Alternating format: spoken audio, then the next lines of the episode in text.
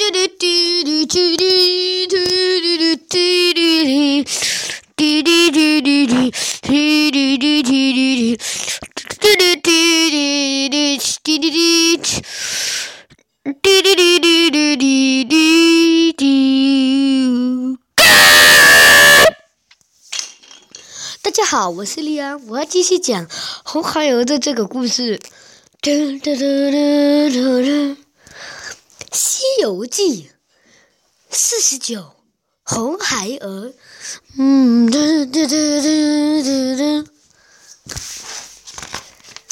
好，我们要开始讲故事了。嘟嘟，悟空突然说：“啊。”啊，唐师傅，我已经警告师傅很多了，但是他都不听。我说有妖怪要小心，他都不听。如果他听了我的，他就不会被妖怪抓走。突然，悟空就说：“啊，那我们回家吧，西天取经结束。”八戒就说。嗯，这是个好主意。我要回我的洞里呼呼睡一下。嗯噔噔。猪八戒正要走的时候，悟净抓住了他，说：“不行，我们不能就这样回家，我们应该要去找师傅。啊，我已经跟。”唐僧说了很多次有妖怪，但是他都不听我的。这时候，悟空闭上了眼睛，念了个咒。等一下，突然就有一个清风吹来，这里的土地神来了。你们好，我是这里的土地神。悟空说。我们的我们的师傅被一个妖怪抓走了，我们想要去救他，但是我们不知道那个妖怪住在哪里。这时候，那个土地神看起来很紧张，说：“哎呦，我的天哪，那很可能是被红孩儿抓走了。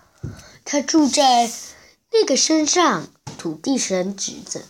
一个附近的高山上，嗯，你们不能去那里，太危险了。嘟嘟嘟，你知道吗？红孩儿的爸爸是是牛魔王。这时候，悟空的脸笑了，说：“哈哈哈，这真是个好消息。”悟净说：“为什么是个好消息呢？我曾经跟你，我在大闹天宫之前，跟牛魔王做了朋友。他现在是我的老朋友。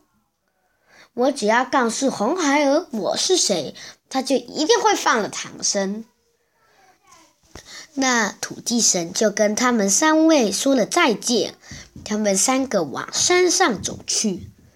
他们在山上看到一个洞穴，悟空敲了敲洞穴，咕咕咕咕，洞穴开了，一个小红孩儿走了出来，说：“你是谁？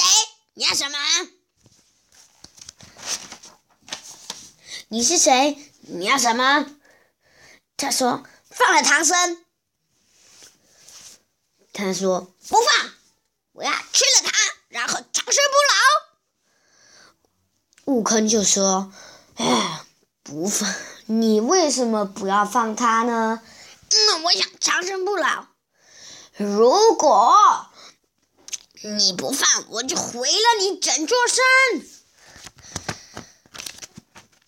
这个时候呢，他又说：“嗯，对不起，嗯。”这个时候，他又说。我不想放哦，他悟空就说：“哎，你小孩子，你都还不知道你在跟谁讲话吗？是谁？我是美猴王孙悟空，是你，你是你父亲的老朋友。我不在意你是谁，你们只好在我放火之前赶快离开这。嗯，但是我有一件很好的兵器耶。嗯，我的兵器比你的好，你看。红孩儿用全力打了他的鼻子，从鼻孔里冒出了黑烟，嘴巴喷出了火。他们山，他们往山上，往山下逃去。吱吱吱吱，红孩儿放了火。吱吱吱吱吱吱，《西游记》。噔噔，这就是《西游记》四十九。那我等一下会来讲《西游记》五十。叽叽叽叽叽叽。